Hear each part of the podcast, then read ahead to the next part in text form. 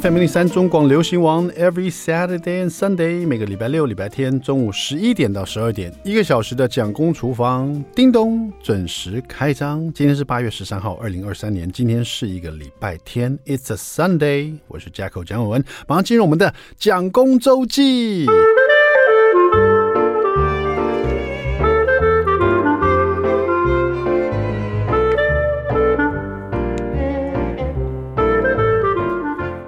暑假还剩下这个月了哈，这个爸爸妈妈过得还好吗？哦，今年的暑假我不知道为什么特别的轻松，也不能说用轻松来形容，应该说特别的有感。就是以前呢，跟着小朋友呃一起过暑假的时候，就有点觉得说啊好累哦，因为小朋友的暑假要帮他安排很多事情，带他们去很多地方玩，然后这个暑假他们每天都在家里面。啊，就觉得有点累。可是今年我不知道为什么特别有一种跟小朋友过暑假的那种氛围，就是说，因为可能整个学期啊，都我都是六点十五分要起床，他们七点出，七点大概十几分就要这个出门要去上学了，然后要七点半之前要到学校嘛，所以都六点四十五分起来弄早餐干嘛，四十五分把他们叫起来。六点四十分叫起床以后呢，他们就拖拖拉拉的刷牙洗脸干嘛，然后吃早餐呐、啊，然后七点多出门这样子，所以这整个流程已经搞了一整个学期了。然后呢，都是六点多起来，六点多起来，不管怎么样都是六点多起来。就像我前天有个应酬，然后跟朋友有一个饭局，喝了点小酒，然后聊得比较愉快，回到家里一两点了，然后上床睡觉，第二天还是六点多起来。所以说，导致于我其实不太愿意出去应酬。甚至也没也变得没什么朋友，因为想到说啊，跟大家出去玩，甚至去喝酒、吃饭局什么的，然后回家晚了，第二天累的是我自己，因为我还是六点十五分要起来，所以我就尽量不要那么晚睡，尽量早点回家，早点睡觉，因为起来都是我六点十五分早餐弄早餐一定是要做的事情，所以说整个这个学期结束以后呢，到了暑假。现在暑假来临，我的感受特别有感，因为早上不用六点十五分起来了，因为小朋友也是睡到自然醒啊。就现在他们这个些什么篮球营啊，还有一些早上的运动暑假营呢，已经结束了，所以他们可以甚至睡到九点钟才起来。所以说我闹钟用八点半就差不多了，我八点半醒来，他们也陆陆续续就醒过来了。所以我现在变说，哇。好有暑假的氛围哦，好有放假的那种气氛。我现在真的可以出去小酌两杯，回来第二天八点半起来就好了。就是你知道，当了爸爸妈妈以后，你真的又跟着小朋友一起当学生。就是学生每天早上要起床嘛。你记不记得以前你当学生的时候，你就想说有一天呢、我毕了业再也不要回学校了，再也不用那么早起来了，再也不用每天六点多起来。然后你毕业以后出社会。找工作以后，你发现你工作也不能迟到啊，对不对？我也当了一阵子上班族嘛，就是工作也不能迟到。你早上也是 也是要固定一个时间起来，就是说上班时间都是这样子，所以也就是说跟学生又不太一样。学校有时候真的你迟到了那就算了，可是上班时候你迟到就被扣薪水，然后考绩什么的就很麻烦嘛。所以就有时候回想说，学生生活也不错。但是呢，就一直没有想过说，你当了爸妈以后呢，你又回去过学生生活，早睡早起，然后呢，放暑假的时候还真的有放暑假的氛围。那当然，当了爸爸妈妈有很多 很甜蜜的回忆了，就是说，或者发生的事情让你很印象深刻的。因为小朋友嘛，总是现在已经要升五年级了，可是我是从小把他养到大的，从他完全不会说话，然后我帮他包尿布，帮他洗澡，然后每一句话都是。看着他慢慢学学会讲这个话，甚至于讲话越来越有逻辑。然后现在他已经要升五年级了。那一天呢，在家里面呢、因为一年级要升二年级弟弟弟，常常就没有通过哥哥的同意，就去拿哥哥的玩具来玩这样子。然后常常会听到他们两位因为这个事争吵，就听到哥哥说：“你不要每次都拿我玩具好不好？你不要拿我玩具玩，你不准你拿我玩具玩。”然后这种话常常听到。常常他们争吵的起因都是因为这样子，然后因为我到最后就我到最后就会一直跟哥哥劝他说：“你不要这么爱计较嘛，你就借给弟弟玩会怎么样？你不要那么爱计较好不好？这个玩具也是爸爸妈妈买给你们的啊，你为什么一定要分着你的我的？好了好，这是你的没错，可是让弟弟玩一下会怎样？然后这种话已经讲了好久了，甚至已经讲了一整年了。可是到今年呢，到最近呢，这句话有点改变。就是我讲了这句话以后，以前他只是哥哥，就是听完以后就有点委屈的点点头，或者没有什么反应，就爸爸说的话也只能接受，没有？可最近呢，他竟然回我一句，我又来了，就是弟弟又在拿他玩具，然后他又在说：“弟弟，你不要拿我玩具，好，你每次玩我玩具。”然后我就突然接讲同样的话，我说：“哥哥，你不要这么爱计较，爸爸跟你说过多少次了，你为什么喜欢跟弟弟计较呢？他为什么拿你玩具你就要计较呢？”我以为这个事就结束了，没想到哥哥看着我说：“爸爸，那如果我拿你玩具，你会这样子吗？”我拿。爸爸有没有玩具？爸爸也有玩具啊，就是我会收藏一些你知道我儿时的一些玩具，比如说什么假面超人啊，或是什么你知道大人也会有喜欢收藏的玩具，什么口什么哥吉拉啊这些东西，我放在我的书桌前面的一些我儿时的玩这些玩具是玩的一一种回忆嘛，对，一种一种那种情怀哈，就拿手上把玩一下 ET 的模型啊什么的。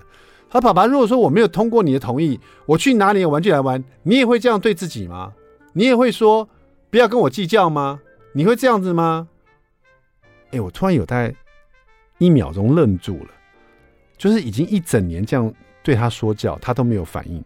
突然之间，他长大了，他立刻回我一个说：“你叫我不要计较，可是如果我去拿你的东西，你会不会也是这种态度？”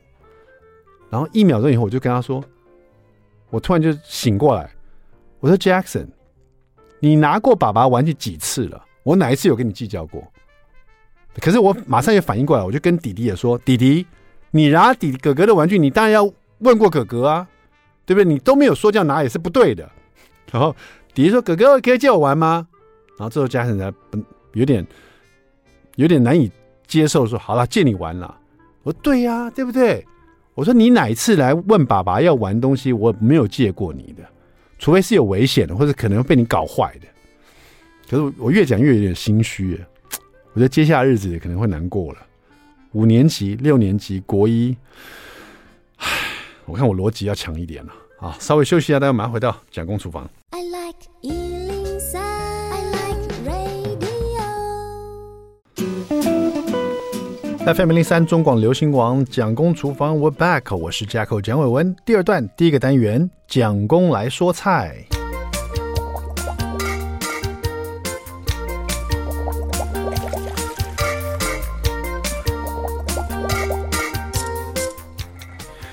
八月份的夏天，我们来看看这一本 Masa 的四季幸福餐桌，一百道疗愈心灵的特制季节料理。在这个八月份的夏天呢，Masa 老师有这么一道，他说一般人在闷热的夏天里容易变得没有食欲，但如果吃凉面的话，应该就更容易接受了。说到凉面的话，这个日式的凉面，大家可能很马上就想到荞麦面，但是其实呢。乌龙面啊，也很适合吃冰冰凉凉的哦。它滑润的口感呢，不像这个这个蕎麦面哦一样有这个咬劲，但是做成凉拌也非常好吃。然后这个 Masa 老师推荐了一道用日式的涮涮锅的这种牛肉的 style 来做乌龙面。然后呢，这一道叫做凉牛肉乌龙面，佐红呃黑红麻酱。这个蛮特别，它这个黑红麻酱呢，其实就是用黑芝麻粉去调配一个黑芝麻酱汁，然后呢，这个牛肉呢就用火锅肉片，然后用涮涮锅的方式把它烫熟了，然后放到那个冰水里面去放凉，然后取出来沥干，然后再跟乌龙面呢，跟各式各样其他很漂亮的食材合在一起，就变成一个。其实以照片来看，我真的是建议大家可以做做看的，就是直接看起来又很美，然后很想把它吃到肚子里面去的这个牛肉凉乌龙面哈。我们现在看一下这个黑芝麻酱汁，Masa 老师怎么做的哈？它就是用黑芝麻粉哈，三十克，也就是两大匙的黑芝麻粉，加上三到四大匙的牛奶，然后加一小匙的味淋，再加两小匙的酱油，然后又调配了一小匙的味噌。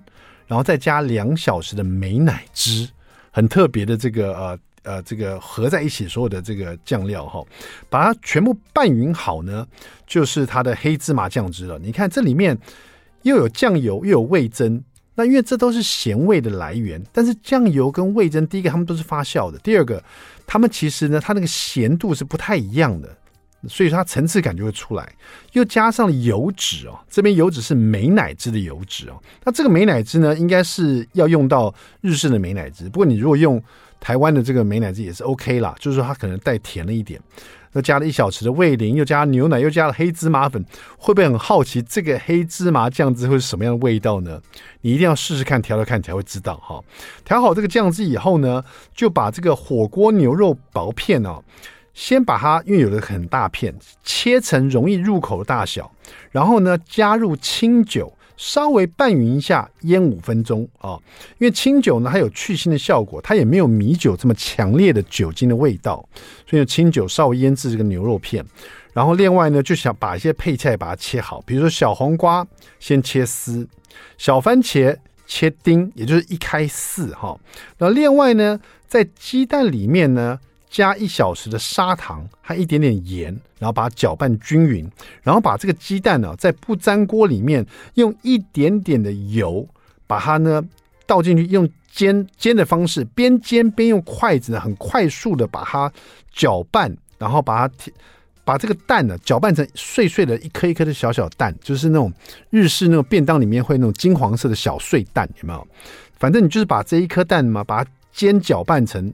一颗一颗小碎片这样子，然后不要不要太容易上，不要太上色，就不要太多焦黄的颜色，让它变成比较呈现金黄色的感觉。OK，然后就把它取出备用，因为我们要吃凉面嘛，所以所有食材做好都把它备用放凉。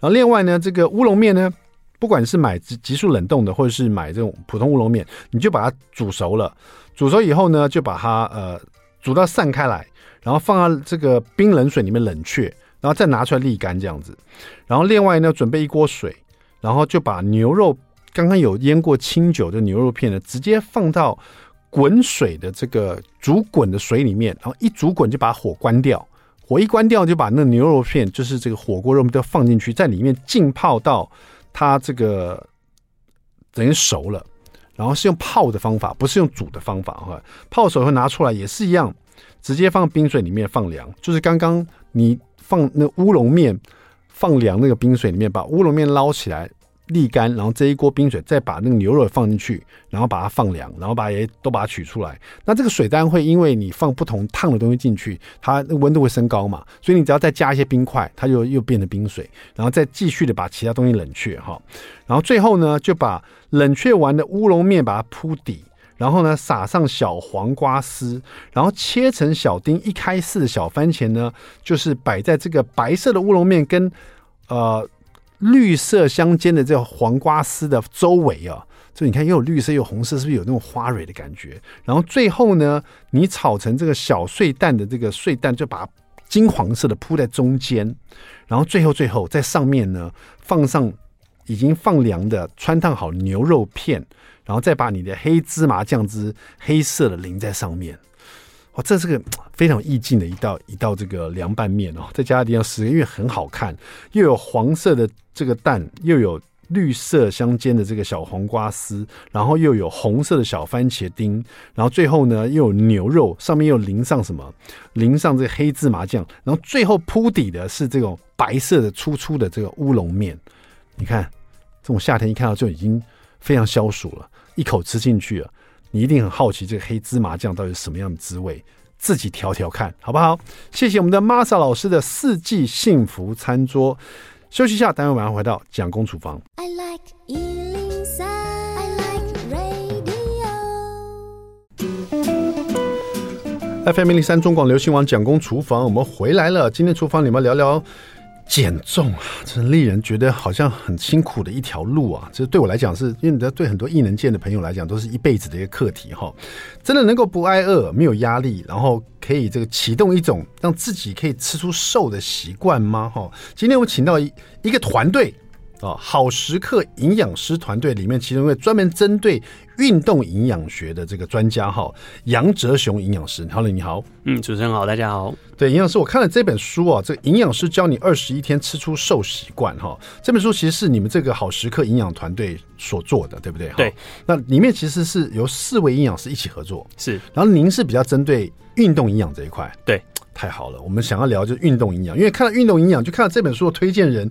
萧杰健医师哈，嗯，他本身就是一位应该出写真集的医师，是身材很好，很少有医师就是常常裸着上半身在游泳池旁边拍照这样。我们也访问过他哈，他也是一位这对营养这个他是医师了，可他对运动营养也非常非常的这个注重，然后很了解这样子。那运动营养在整个营养的这个营养你们的团队里面来讲，占了很大一块嘛，而且是不是现在大家很好像？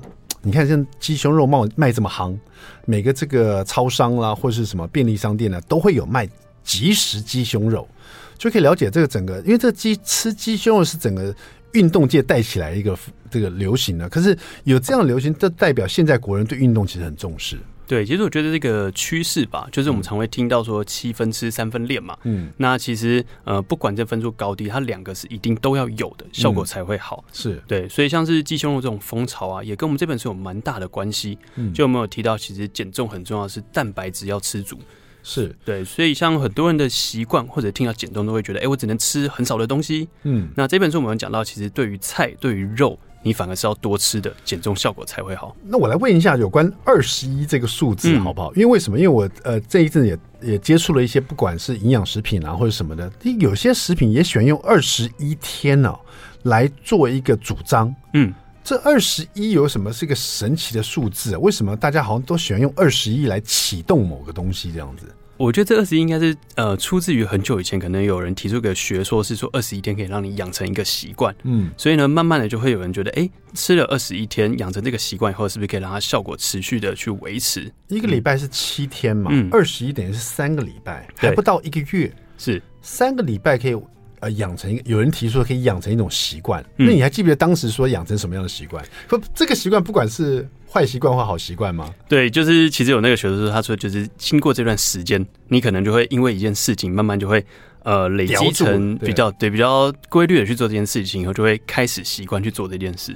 有可能哦，因为我发现，就是我也是一阵一阵，可是我觉得养成这个习惯是 是养成了，可是这个习惯可不可以持续那是一回事。对，所以这句话它的一个小小的一个迷失就是二十一天可以让你养成这个习惯。嗯，可是什么东西可以让你维持这个习惯一辈子，那又是另外一件事了。我觉得，对，对对，所以这也是这本书的重点啦。嗯，因为我们其实有看到很多的减重方式。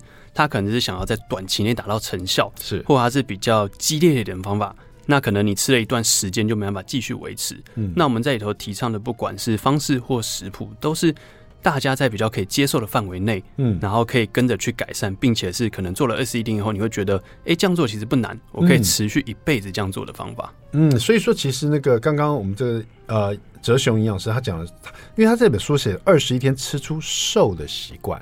二十一天可以养成一个习惯，那我是常觉得说，因为尤其是我这个主持蒋公厨房也快九年了哈，这中间呢就是体重高高低低高高低低，就是永远都是这样，就是让我减重成功不难哦，要我瘦到一个程度也不难。可是呢，要维持一辈子真的是很辛苦。这中间总是会又变胖，然后将近快逼近一百公斤，然后又回来哦，到八十几公斤，然后又变九十几公斤，那又快一百公斤，然后又开始变瘦，这样子，这个流程的这个生命周期了，就生命好像会找这个这个这个这个出路，一直这样循环呢。到底可不可以养成一个真正可以维持一辈子，而且？内化的一种习惯，而且这个习惯让自己可以轻轻松松的，像有人就好像一直瘦瘦的一辈子这样子，真的可以做到吗？我觉得其实这个关键就是在。容不容易去执行？会不会让你觉得好像要做这件事情太困难而不去做、不去持续？嗯、对，所以这也是我们蛮强调的。像刚才讲到这种呃一下变重、一下变瘦这种，是那这也是很多减重会碰到问题，就是我们常说这种溜溜球效应或者是复胖的问题。是对，那这个就是他减得很快，觉得成效很好，然后想要放松一下。对对对。那我一放松以后，哦，突然体重又回到回到可能比之前更高。一次的咸酥鸡，一次的宵夜。再一次的咸酥鸡。啊，昨天吃，今天再吃，没关系，我先吃七天好了，希望再再来减重一次，你知道吗？对，就越来越放纵，然后就开始身材慢慢又走样了。呃，就算有一阵子，我常我一直在执行断食，我发现断食对身体不错啊，断食法甚至五天到七天这样子哦，不止可以让身体重启一些健康的这个这个动力哦，而且呢还有这个减重的副作用，我就觉得哎、欸、不错哦，断食很不错。可是就是影响到我，因为每次断食五天以后就可以减个将近七八公斤啊，然后我就觉得哎、欸、这个方法不错哦，然后一开始就还。因为断食蛮辛苦的，是断食个七八天以后，你就自己很节制，我还要维持这个很好的身材。可是呢，大概两三个月以后，你想说放纵一下，又胖了两三公斤，你想说没关系啦，再断食一次就 OK 了。嗯，果然再断食一次，哎，又减了四公斤，你就觉得哎，这成效很好。那开始就是开始就开始做这样的事情了，就是吃吃吃吃吃，断食断食断食，吃吃吃吃断食，然后就觉得恶性循环，好累哦。对，而且这可能会造成是你之后要减会更难减，嗯，因为当我们用一些比较激烈的方法，或者是比较特殊的方法，包含是呃呃断食或者是生酮饮食这一些，它前期可能瘦的非常的快，嗯，但瘦下来的时候很难保证你瘦到的是脂肪还是肌肉，因为这本书的重点就是告诉你有有没有可能养成一个终身的这种习惯，嗯，那终身好的习惯，那个习惯就可以改变你整个体态一辈子这样子，因为它不是很极端的。它是潜移默化的，它是让你去喜欢它的。就像因为呃，这个哲雄哲雄你是运动营养师嘛，嗯，因为有运动在前面嘛。那我因为我最近有一个体验，就是说人呐、当然你说要有一个好的身材啊、七分是吃，三分是运动，那三分也很重要啊，对不对？那有的人就是说啊，我要去运动，我我要靠跑步好了，可是本身就讨厌跑步。你就算逼自己跑一阵子，你到最后就不想跑了，因为你想到跑步，你就觉得很头痛。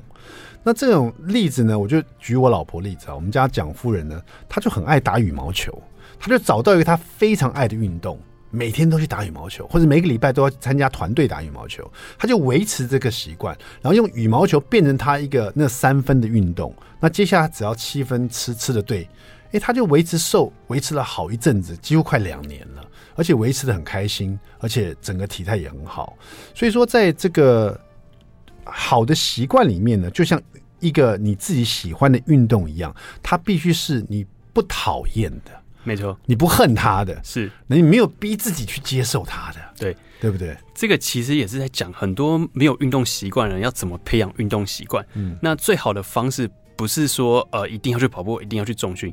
就是找一个你最喜欢的运动，我做这件事情，我觉得开心，觉得快乐，我愿意空出时间来做这件事情，然后再安排在你最舒服的时间。有些人可能比较规律的下班，那我就下班后去运动。那有些人是哎、欸、早上起来运动精神比较好，那早上运动，它其实没有一定就是你要什么时间运动做什么运动，最重要是先把这个习惯养出来。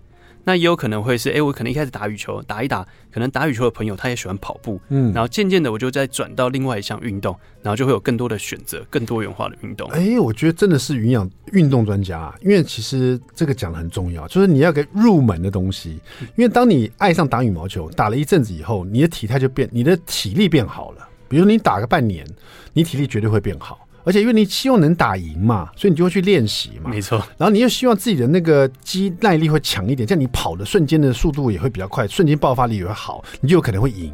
那你有这种想要赢的心态，你就会慢慢的体态越来越好，体力越来越好。然后当你体力好的时候，你就会更能容易接受别的运动。对，做什么运动可能都会更有成就感。你就发现以前你很讨厌跑步，可是因为你在打羽毛球，你一直想赢，你发现跑步也可以让你变得。瞬间爆发力变更好，或者耐力变更好，哎，你也跑去跑步。像我老婆就跑去打拳击，嗯，因为拳击也需要耐力跟那个瞬间爆发力，所以他就发现这个是相辅相成的。所以我觉得这个哲雄讲很棒。你先喜欢，你先做一下你最爱的，然后再用这个去去触及其他的东西，就会慢慢慢养成一种很好的运动习惯。那这本书呢，这教你像这样子去养成一种饮食的习惯。然后是用二十一天来启动这个习惯，到底是什么样的吃法？到底怎么样做呢？好食课营养师团队，我们请到今天请到杨哲雄哈，待会回来告诉大家，别走开，马上回来。I like 103, I like radio. FM 一零三中广流行网蒋公厨房，我们回来了。说到这个减重减肥啊，大家都觉得好像很辛苦很难，可是其实减重减肥这难在什么？就是说，大家都知道，只要少吃多动，它就是会瘦。可是大家为什么都做不到呢？可是就是因为没有这个 习惯，或者有一些坏习惯。那怎么养成好习惯呢？今天来推荐这本书，营养师教你二十一天吃出瘦的习惯。这是一个好食课营养师团队哦一起写所写的一本书呢。其中一位专门在呃在这个运动营养非常有研究的这个杨哲雄营养师在现场哈。哲雄这本书呢，我们来看他的时候。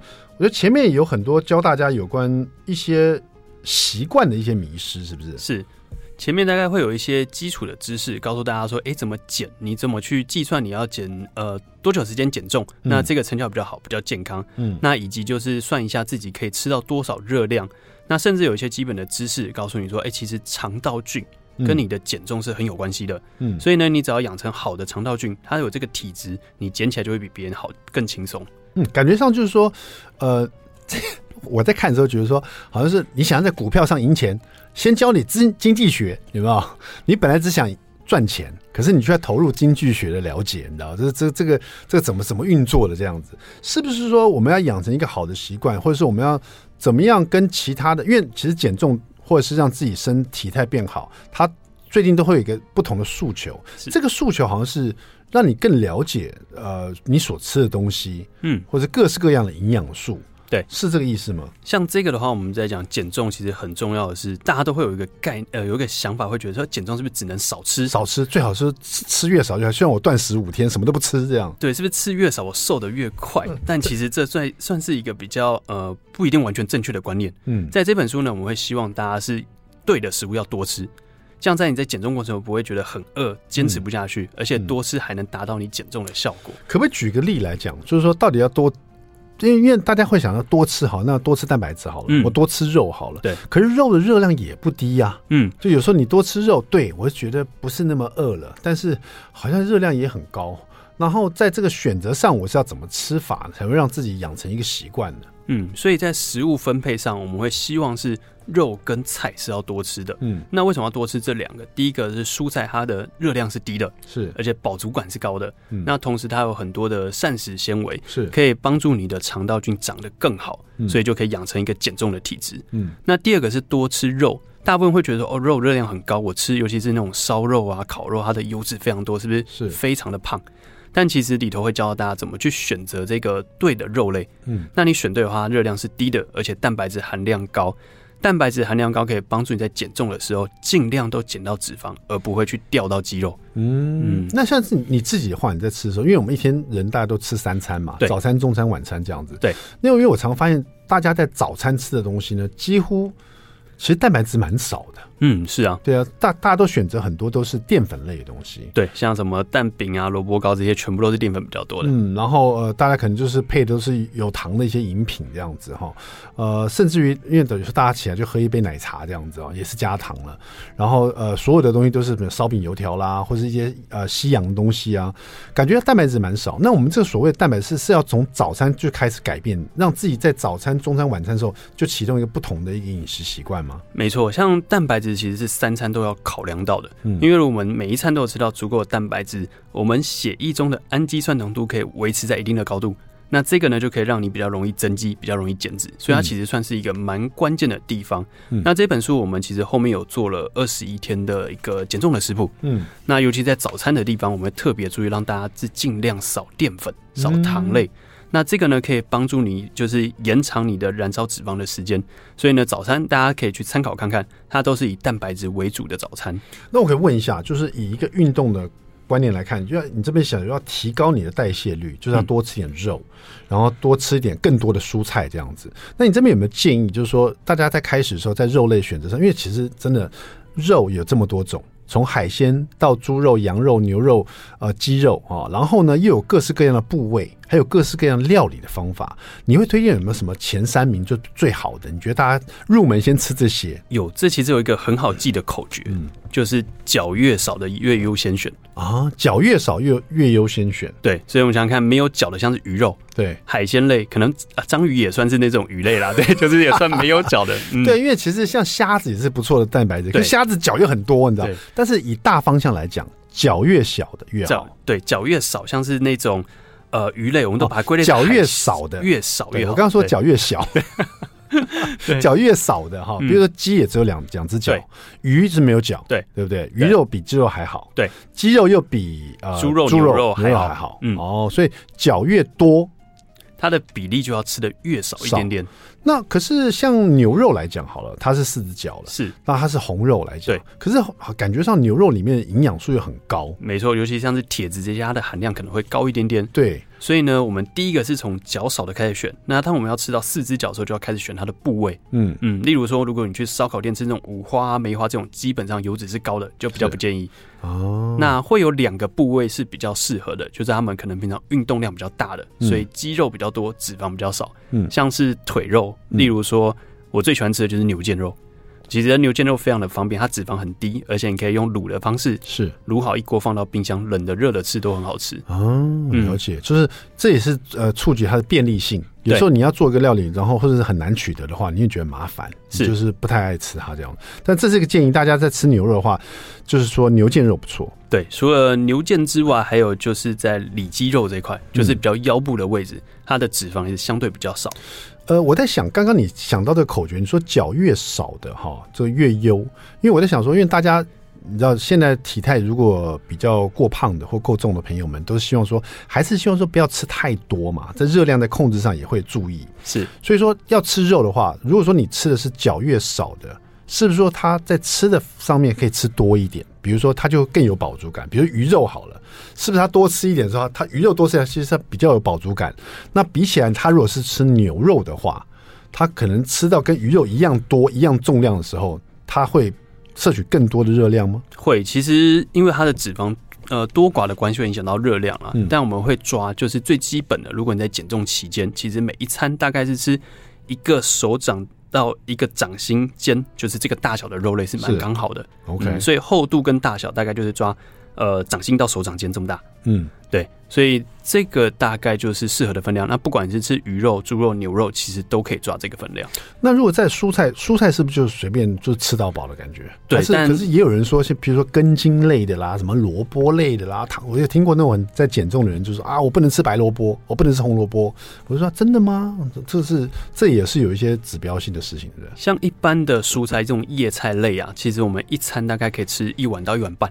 这个量比较足够，嗯、但其实我们碰到大部分都是吃的不够了。是，对，哦嗯、不会。我觉得蔬菜对我来讲，就是因为因为其实肚子饿嘛。嗯，其实我觉得人就是这样，你肚子你让自己饿一点，其实蔬菜也变得很好吃。对，你会反而吃到它那个甜甜的味道，你知道？那如果说你不够饿的话，你就会想吃一些重口味的东西。嗯，那这开启你的胃口嘛，对不对？好，那这只是一开始简单，就是多吃肉啊，多吃菜，这大家可能也都知道。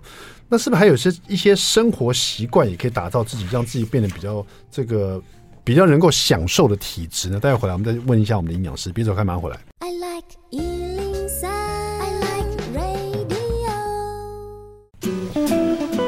FM 零零三中广流行网蒋公厨房，我们回来了。营养师教你二十一天吃出瘦习惯。我们今天请到好食课营养师团队的杨哲雄，哲雄营养师哈，不挨饿没有压力就可以启动一个全新的一个好习惯，让自己可以享受哈。刚听到这本书里面呢，哦，在聊到说，比如说吃以外，好像睡眠也很重要，是不是？嗯，其实睡眠是蛮重要的一件事情。过去大家可能都觉得，哎、欸，是不是呃睡得少啊，呃营养比较不好，或者是生活习惯比较不好，是容易瘦，就是比较消瘦一点。嗯、但其实有一个研究发现，当你睡饱一点，一天睡到八个小时的话，你身体反而是比较能分泌这种利于减重的激素，然后让你减重是比较快速的。嗯、我打比方说啊，有时候我只只睡三四个小时啊，不知道为什么就特别想吃东西，因为人累嘛。人类就想要补充营养，你知道？所以我发现我睡多的时候呢，第一个，你那个一天醒过来时间比较少，你就不会一直想要吃东西，你知道吗？然后你在睡眠，而且很多人说你在睡眠的时候，其实也在燃烧你的热量。嗯，所以其实睡得多，精神又好，然后你又比较容易决定自己不要吃一些不好的食物。对。那另外这本书里面，我觉得你们设计的一些菜单也蛮特别。第一个都是很简单的，像我们刚刚说的那种这个。腿比较少的啊，对，肉品到一些配合一些蔬菜，不管是面类啊、汤类啊，或者是饭类，这边通通都有设计出来，这个不同的早餐、午餐或晚餐。